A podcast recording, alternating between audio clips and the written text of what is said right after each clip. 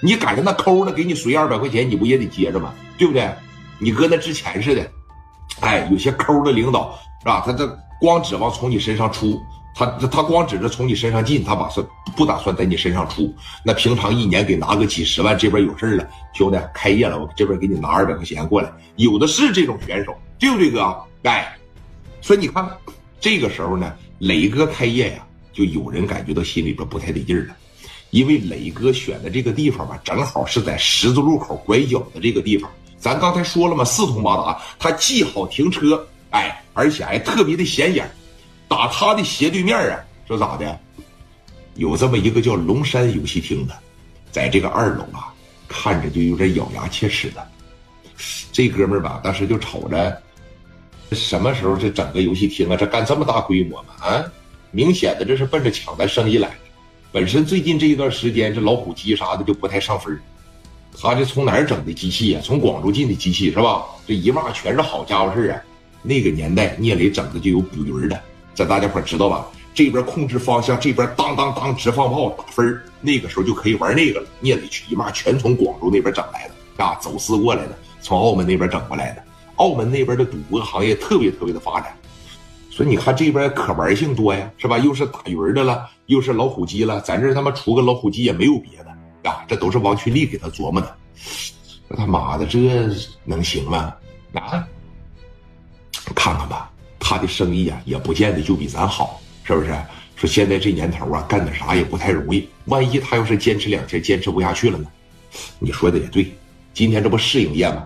咱看看他明天的是吧？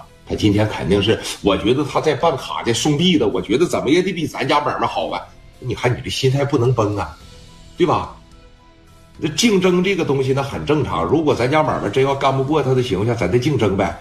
反正要按我说的情况下，老板，咱是不是要往对面也随点礼去？毕竟是你看这街坊邻里之间走个小过程啊，别说在斜对面开了一家比咱大的游戏厅，咱这边也不去。也不堵西当塞，显得这邻里之间也不和谐。咱们呢，把这个格局放大，你感觉行吧？咱过去给他随点礼啊，顺便呢试试他脾气，恶心恶心他呗。怎么个恶心法？咱给他随二十块钱，你感觉怎么样？多少钱？二十块钱，二十啊！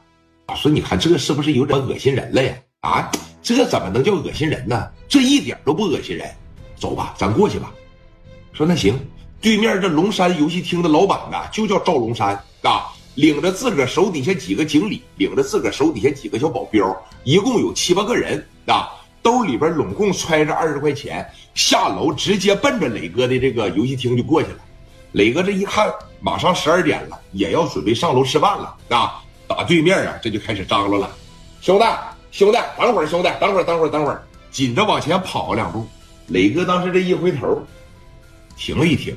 啊！现在你是下边就是磊哥、蒋元是吧？刘丰玉他们仨人，包括一帮子小弟，那史殿林、刘毅都在上边张罗客人。所以你看，当时来到了磊哥的跟前，就说了：“哥们儿，这游戏厅是你开的吗？啊，这红星游戏厅是我开的，咋的了？进来玩啊？我不进来玩，啊？是你看着没？对面那个龙山游戏厅是我开的。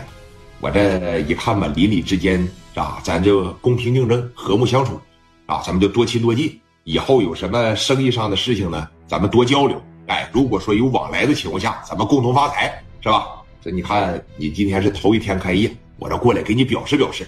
一说这话，磊哥当时还挺高兴啊，这一乐，哈哈哈哈